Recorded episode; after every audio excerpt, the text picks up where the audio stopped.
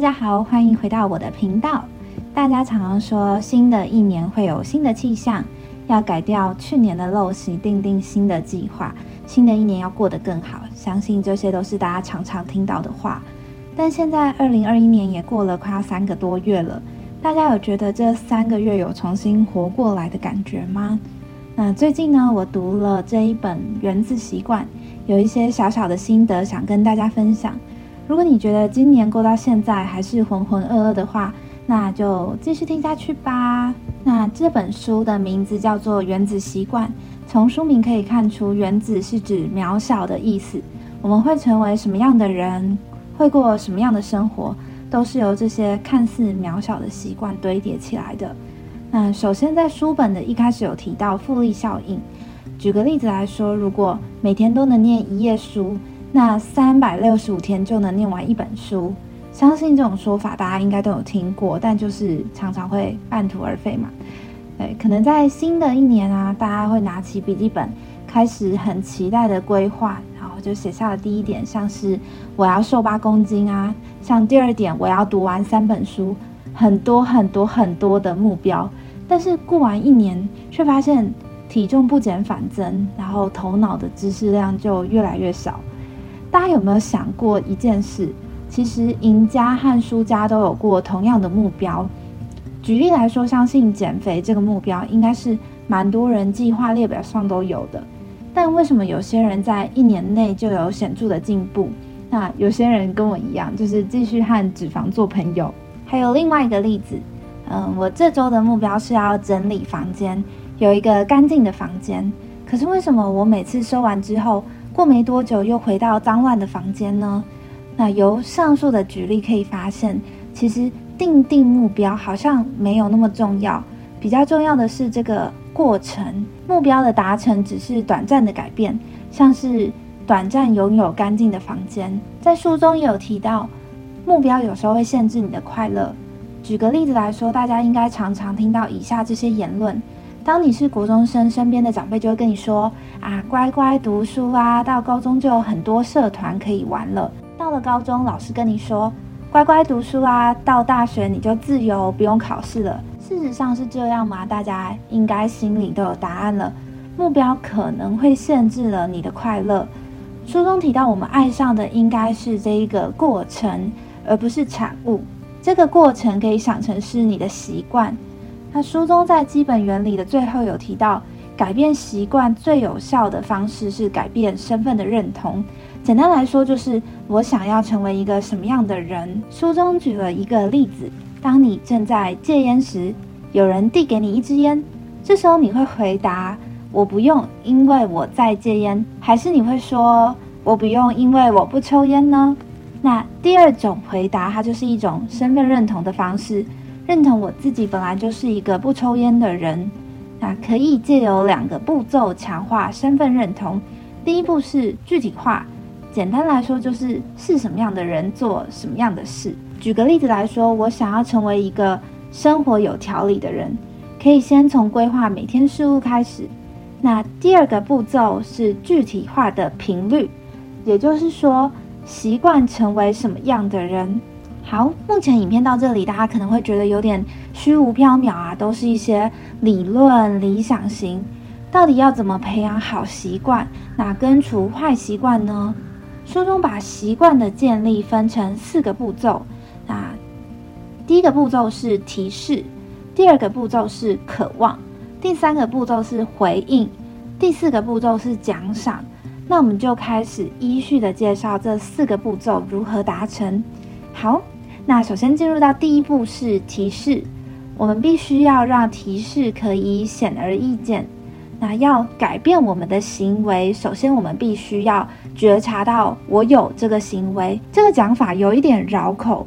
我们举个例子来说，假设我早上会吃一块巧克力，这已经变成我的习惯。然后我觉得这个行为稀松平常，但可能在日积月累下会让我发福。对。所以行为的改变开始于有没有觉察到我有这个行为。书中提到可以拿出纸笔记下生活的小步骤。举例来说，我会写下起床后，我会先躺在床上划十分钟的手机，然后赖床十分钟，然后再去喝牛奶、和邮件回讯息，然后吃早餐等等。我可以用条列式的方式，把我早上起床后会做的事情把它列出来，这样就可以一一检视每个项目是好习惯还是坏习惯。那接下来要开始一个新习惯，最好的方法呢，可以把想要的行为跟每天已经在做的事情绑在一起。我们可以称这个方法叫做习惯堆叠。举例来说，回到家脱掉上班的鞋子后。会立刻换上运动服。那回家脱掉鞋子，这是一个原本就已经会做的事情。再多增加换上运动服这个习惯。那换上运动服之后呢？再加上去运动这个习惯，我们可以一层一层的把习惯堆叠上去。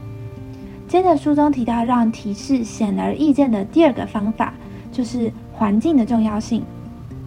习惯的改变取决于。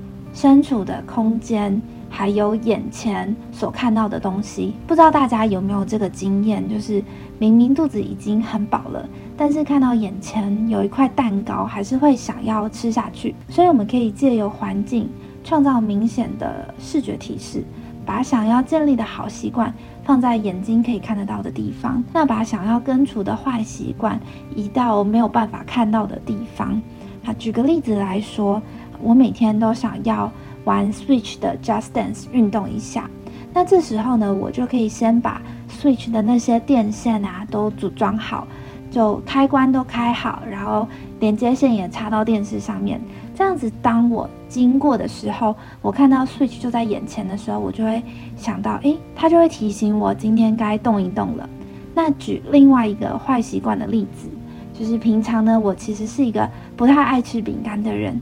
但是它只要出现在我的周遭，我就会想要拿起来吃。所以为了避免呢继续发福，我以后呢就让这些饼干都待在便利商店的架子就好，它不要出现在我家就好。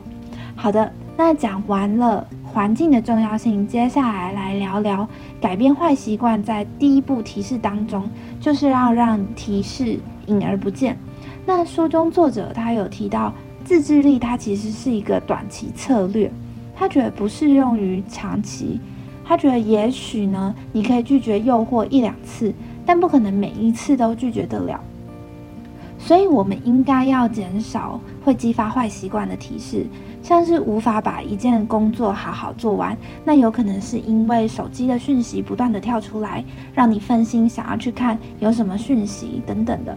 所以这时候呢，就可以把手机留在另外一个房间。那举另外一个例子来说，嗯，如果我花了太多的钱在购买衣服，那我就不应该追踪太多卖衣服的账号，因为每次看到一些上新品啊，或是一些 model 穿起来很好看，就会激发我想要买。新衣服的这个渴望，对，大概就是这样子，把一些邪恶的诱因远离身边。好的，漏漏等的讲完了四个步骤的第一个步骤，那大家还醒着吗？我们接下来要进入到第二个步骤喽。第二个步骤是渴望，渴望简单来说就是要让好习惯具有吸引力，然后让坏习惯毫无吸引力。那在读这段内容的时候，我觉得跟第四个步骤奖赏有点雷同，不过奖赏是完成后所得到的回报，然而第二个步骤的渴望是对奖赏的预期，再跟上面有提到的习惯堆叠做结合。举个例子来说，就是做完目前的习惯，我会执行我需要做的习惯。那做完我需要做的习惯呢，我会执行我想要做的习惯。这个想要做的习惯呢，就是一个吸引力。那接下来相反的呢，要让坏习惯没有吸引力。书中提到要重新建构心态，要避免想到坏习惯的益处。我们可以举个例子来说，很多抽烟的人都会说：“我抽烟是因为我的朋友也都有抽，我需要社交，所以我也要抽烟。”但其实回过头来想啊，不抽烟的人也可以有社交。那举我自己的例子来说。我可能会想要吃甜食、喝手摇饮料，因为我觉得甜的可以让我比较快乐。但事实上，当天我不吃这些，我那一天也是过得很快乐。所以，我们都常常一直为坏习惯找一些借口，帮他们想一些益处。但其实，后来发现根本就没有这么一回事。那讲完了第二个步骤，渴望，接下来我们要进入到第三个步骤，叫做回应。那这个步骤我把它解读成习惯的执行。执行的话呢，就是要让好的习惯可以轻而易举。我们要怎么开始一个习惯呢？书中有提到启动跟行动的比较。启动是做了很多的计划，但是还没有开始执行，所以没有结果。那行动呢，则是我真正的开始有了这个习惯。大家有没有常常听到这个问法？就是到底要多久才能养成一个习惯呢？那书中的作者认为说，其实应该要改成要多少次才能养成一个习惯。习惯的养成是取决于频率，就是多少次。而不是时间要多久。好，那我们就回到正题，到底要怎么让好的习惯轻而易举呢？应该大家的想法都是一样的，大家应该会比较想要做一些比较容易的事，也就是尽量轻松一点嘛，何必那么辛苦？所以在书中提到，这里的容易的事，并不是说我们要挑简单的来做，而是我们要做那些你觉得长期做下来是有回报的事情。简单来说，就是我们不要一直在做白工嘛。那这本书有教我们一个如何让习惯轻而易举的方法，就是两分钟法则。作者认为新习惯的建立应该要花不到两分钟。举例来说，我可能会下一个目标就是我每天就寝前我要阅读。但是当你发现你走到床上看到书，你就想睡觉了。那这时候作者觉得我们可以把这一个每晚就寝阅读。改成我今天晚上我要读一页的书，那这时候你就会觉得诶轻松许多，就是我读了这一页，我可以安心的睡觉，我今天有成长一点。啊，举另外一个例子来说，大家可能的目标会有用功读书，那这个用功读书呢是一个很广泛、很虚无缥缈的言论，这时候可以把这个习惯改成我今天呢我要翻开我的笔记。把这些习惯呢，花不到两分钟就可以完成。那这样子每天呢，不断的进步下，你就变成从翻开笔记变成读十页书，读二十页，不知不觉间呢，就在进步跟成长。那作者认为呢，这个习惯的建立就可以在你觉得费力之前停止。最后再举个例子，假设我今天的目标是我要运动，那这时候呢，我可以定我要去跑步机上。走路十分钟，那隔天呢就可以改成我要跑十分钟，接下来跑二十分钟，跑三十分钟，直到你觉得费力之前就可以停止。好，接下来进入到习惯养成的最后一个步骤就是奖赏。对，那我们习惯改变的基本原则呢，就是因为这个奖赏，它的愉悦感呢，可以让你的大脑知道这个行为是值得被记住。还有值得被重复。我们追求的是一个行为当下立即的满足，可是其实大家都知道，好习惯的代价常常是在当下，那坏习惯的代价常常是在未来。举个例子来说，嗯，我现在要做这件事情，那我可能就要牺牲掉我玩乐的时间。我现在吃了这个高热量的食物，那我可能对于身体健康的负荷是在未来才会看到。那我们要追求一个立即的满足，要如何达成呢？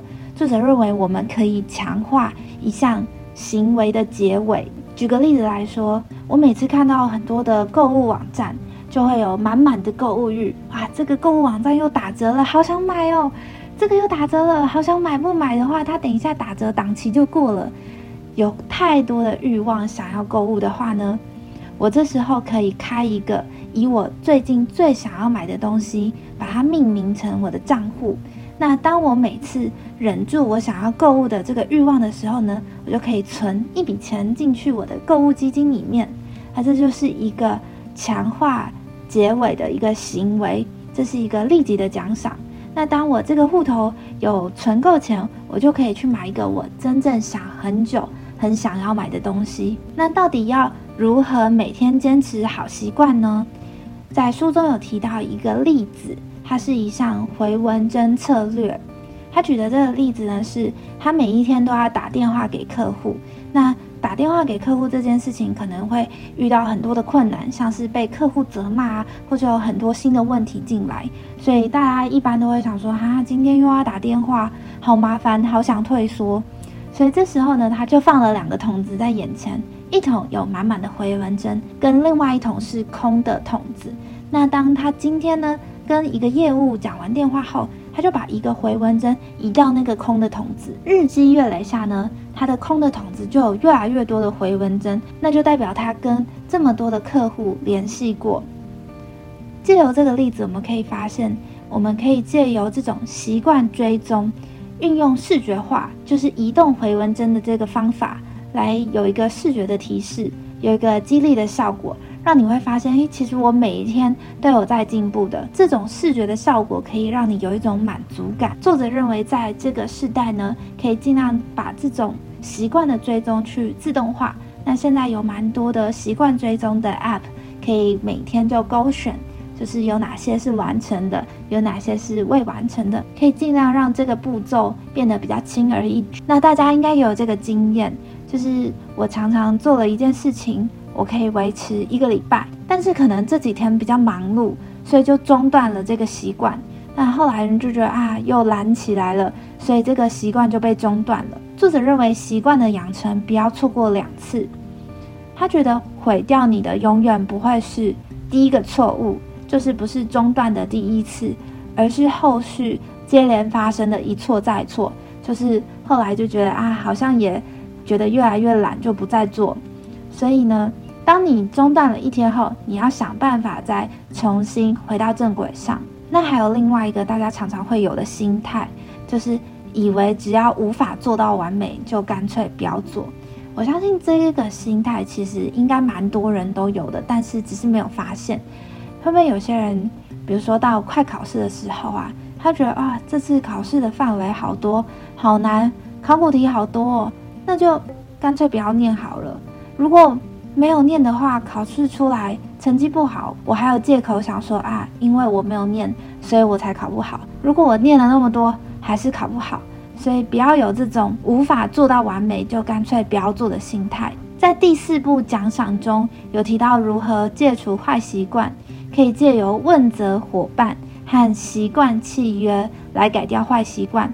那这个我们可以把它换成现代的方式，就是假设我想要减肥十公斤，那我可以抛一个现实动态，说我要在一年内达成这个目标，不然我要请谁谁谁吃饭等等。这种定定契约的方式，让我们有督促自己的效应。漏漏等的听完了四个步骤。其实用听的可能会有一点觉得毫无头绪等等的，对，可以借由反复的思考来让自己的习惯建立的更好。好，那最后呢有六个问题，大家可以边听边思考一下。好，那第一个问题呢就是今年什么事情是让你觉得还蛮顺利的？你可以把它写下来。那第二个问题是今年什么事情是不顺利的？好，第三个问题呢，是我从这些事情中我学到了什么？那第四个问题是驱动我的生活还有我的工作的核心价值观是什么？接下来第五个问题是我现在如何诚实的生活和工作？我如何诚实的面对？最后一个问题，第六个问题就是未来呢？我如何设定更高的标准？好。这六个问题，大家可以写下来思考看看，也许对你会有帮助哦。好，那在今天 podcast 的最后，大家可能会觉得内容有点多，有点消化不过来。我会在我的 IG 放上一些文字整理的内容，大家可以搭配着阅读，会比较好吸收。那希望你们喜欢今天这本书《原子习惯》的分享。那我们就下一集再见，拜拜。